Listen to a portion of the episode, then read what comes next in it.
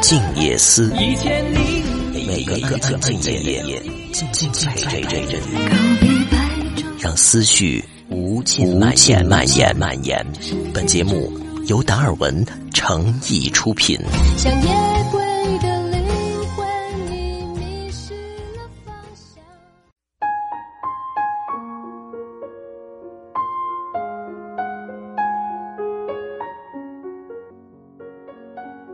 今天要给大家带来的是台湾著名作家林清玄老师的文章。我们不在情感里失败，就不太容易在人生里成功。一起来听。他离去那一年，他不知道为什么就开始喜欢吃苦瓜。那时，他的母亲在后园里栽种了几棵苦瓜，苦瓜累累的垂吊在竹棚子下面。经过阳光照射，翠玉一样的外表就透明了起来。清晨阳光斜照的时候，几乎可以看见苦瓜内部深红的、期待成熟的种子。他从未对母亲谈过自己情感的失落，原因或许是他一向认为，像母亲经过媒妁之言嫁给父亲那一代的女子，是永远也不能体会感情的奥妙。母亲自然从没有问过他的情感，只是以宽容的慈爱的眼睛默默的注视着他的沉默。他每天自己到园子里挑一粒苦瓜，总是看见母亲在园子里浇水除草，一言不发的，有时微笑的抬头看他。他摘了苦瓜，转进厨房，清洗以后，就用刀片将苦瓜切成一片一片，晶莹剔透。调一盘蒜泥酱油。添了一碗母亲刚熬好还热在灶上的稀饭，细细的咀嚼着苦瓜的滋味儿。生的苦瓜冰凉爽脆，初食的时候像梨子一般，慢慢的就生出一种苦味儿来。那苦味儿在吞咽的时候，又反生出特别的甜。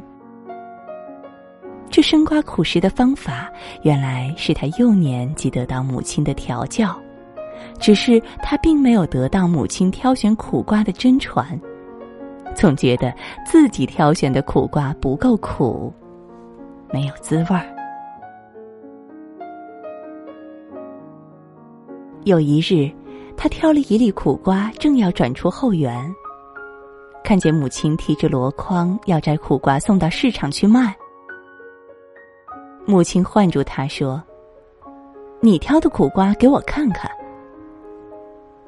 他把手里的苦瓜交给母亲，母亲微笑的从箩筐里取出一粒苦瓜，与他的苦瓜平放在一起，问他：“你看这两粒苦瓜有什么不同啊？”他仔细的端详两粒苦瓜，却分不出它们有什么差异。母亲告诉他：“好的苦瓜并不是那种洁白透明的，而是带着一种深深的绿色。而好的苦瓜表皮上的凹凸是明显的，不是那种平坦光滑的。好的苦瓜原不必巨大，而是小而结实的。”然后，母亲以一种宽容的声音对他说。原来你天天吃苦瓜，并不知道如何挑选苦瓜呀。就像你这些日子受着失恋的煎熬，以为是人世里最苦的，那是因为你还不知道，还有比失恋更苦的东西。世界上没有不苦的苦瓜，就像没有不苦的恋爱。最好的苦瓜总是最苦的。但却是在最苦的时候回转出一种清凉的甘味。他默默听着，不知道该如何回答母亲。母亲指着他们的苦瓜园说：“在这么大的园子里，怎么能知道哪些苦瓜是最好的呢？是在苦里还有甘香的。如果没有经过几十年的磨练，是无法分辨的。生命也正是这样。”没有人天生会分辨苦瓜的甘苦，也没有人天生就能从失败的恋爱里得到启示。我们不吃过坏的苦瓜，就不知道好是什么滋味儿。我们不在情感里失败，就不太容易在人生里成功。他没想到母亲猜中了他的心事，低下头来。看到母亲箩筐边的纸箱写了“苦瓜特选”四个字，母亲牵着他的手，换过一粒精选的苦瓜，说：“你吃吃这个，看看有什么不同。”他坐在红木小饭桌边，吃着母亲为他挑选的那粒苦瓜，细细的品味，并且咀嚼母亲方才对他说的话。才真正知道了，上好的苦瓜原来在最苦的时候，有一股清淡的香气，从浓苦中穿透出来。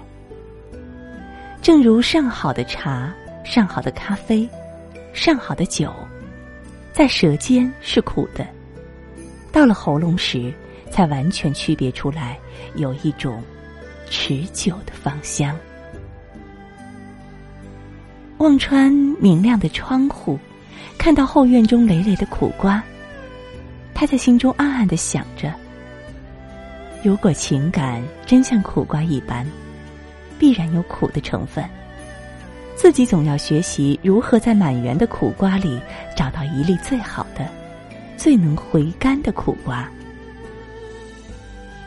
然后他看到母亲从苦瓜园里穿出的背影，转头对他微笑。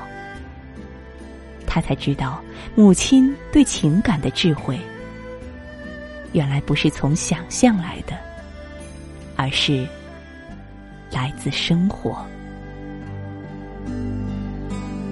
如果喜欢我们的节目，也请帮忙点赞分享，欢迎大家给我们的后台留言，你想说的，我们都会聆听。